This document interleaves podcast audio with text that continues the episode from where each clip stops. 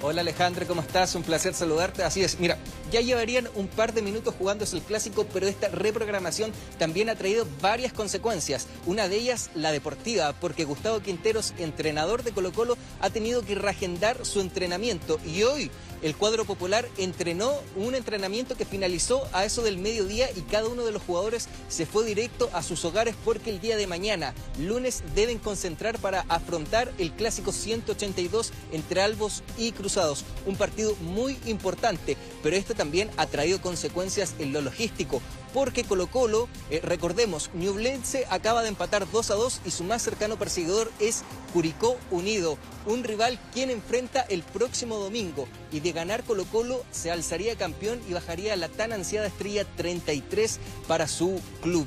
Y esto trae consecuencias porque Colo Colo, ahora que juega el día martes, tiene menos días para, para prepararse, para preparar el partido y también para recuperar a los jugadores. Y esto ha traído disgusto. Justamente de eso habló el día de ayer en una conferencia de prensa el presidente de Blanco y Negro y también el director deportivo Daniel Morón.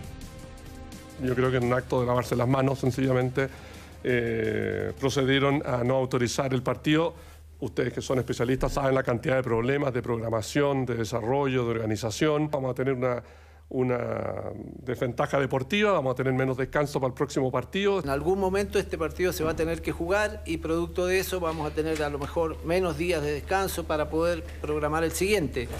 Eh, como ustedes saben, eh, ya Católica tiene un partido suspendido desde hace mucho tiempo y que no se ha podido poner durante este calendario por, porque no hay fechas. Acaba de salir Daniel Morón eh, rumbo a su hogar, así que también trae mucho disgusto, no tan solo eh, para los jugadores, el cuerpo técnico, sino que cuando nosotros llegamos hoy en la mañana, habían cerca de 30 hinchas de diversas partes de nuestro país, desde Calama, eh, Iquique, Antofagasta, Puerto Montt, Osorno, Así que también tenían mucho disgusto porque compraron la entrada, hicieron el esfuerzo de viajar y se quedaron con las ganas, vieron el entrenamiento un poco, se sacaron un par de fotos con algunos jugadores y tienen que volver a viajar a sus destinos. Así que esa es la realidad.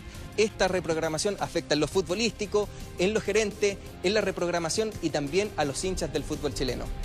Claro, así es. Eh, va a haber eh, complejo panorama entonces para Colo Colo. Te agradecemos mucho, Jade Quiñones, que ha estado ahí eh, toda la mañana con el cuadro Albo que entrenó. La Católica también lo hizo por la mañana, porque claro, se van a tener que volver a enfrentar este día martes. Hace pocos instantes ya salió la programación ya más precisa para este día martes a las 7 de la tarde, 19 horas va a ser este compromiso entonces en el Estadio Monumental.